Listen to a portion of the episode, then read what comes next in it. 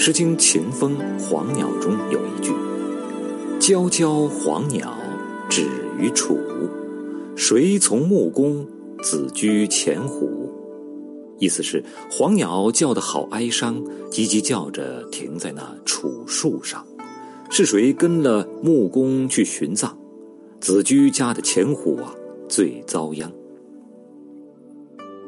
公元前六百二十一年，秦穆公去世。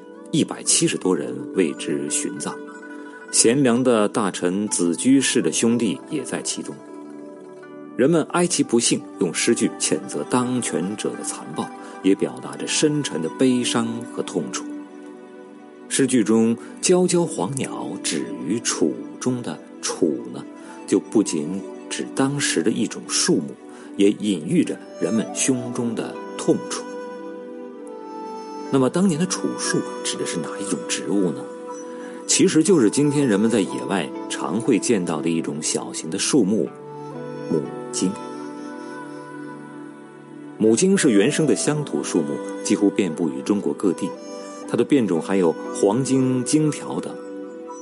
母荆叶片青绿，枝条繁多。由于枝条柔韧坚固，古代呢便常用它来作为责罚犯人的刑杖。因此，便延伸出痛楚和苦楚之意，被称之为“楚”或者是“荆楚”。著名的成语“负荆请罪”中，廉颇背负的荆条其实就是它。湖北省被称之为“荆楚之地”，也是因为它而得名。母荆的用途很广，可以燃烧，也可以用于捆扎和编织。除了表达最初的苦楚之意之外，它在古代还代表着美好甜蜜的婚姻关系。我国古代的婚嫁当中常常有束心和束楚的习俗，就是说把众多的荆条捆扎在一起备用。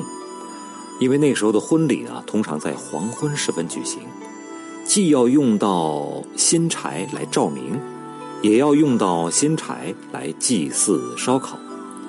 所以呢，束心、束楚就成为婚礼上必不可少的物品。时间久了，荆和楚就成为了婚姻关系的代指。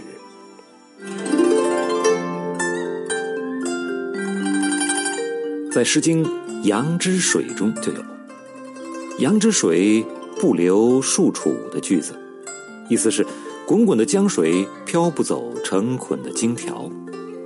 这里的束楚呢，就是用来表达对于稳固婚姻的期盼。《诗经·汉广》中，一位樵夫也发出了“樵樵错心，言意其楚”的歌唱，那是痴恋汉女而不得的婚恋惆怅。还有《诗经·绸缪》中，新人歌唱着“绸缪束楚，三星在户”，他就尽情抒发着。新婚之夜的甜美和温馨，这些都让母经这种植物的文学意象变得格外的丰富。而后世呢，这种意象也延展开，比如说就把自己的妻子牵成为卓荆和荆钗。值得一提的是，与母经共生的植物常常是多刺的棘。成语。披荆斩棘，就因此组合而成。其实母荆不仅仅只是枝条繁多耐用，它还是一种清香甜美的树木。每年六月芒种前后，它就会迎来一年中最美最热闹的时光。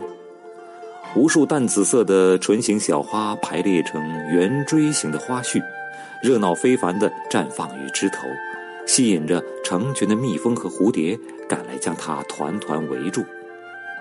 随后，可爱的蜜蜂便会为人类奉上精心酿制的花蜜，这便是清香可口、独一无二的荆花蜜。荆花之蜜沁人心脾，回味甘香。当人们享用它时，估计就不再记得母荆名字中曾包含的苦楚之意了。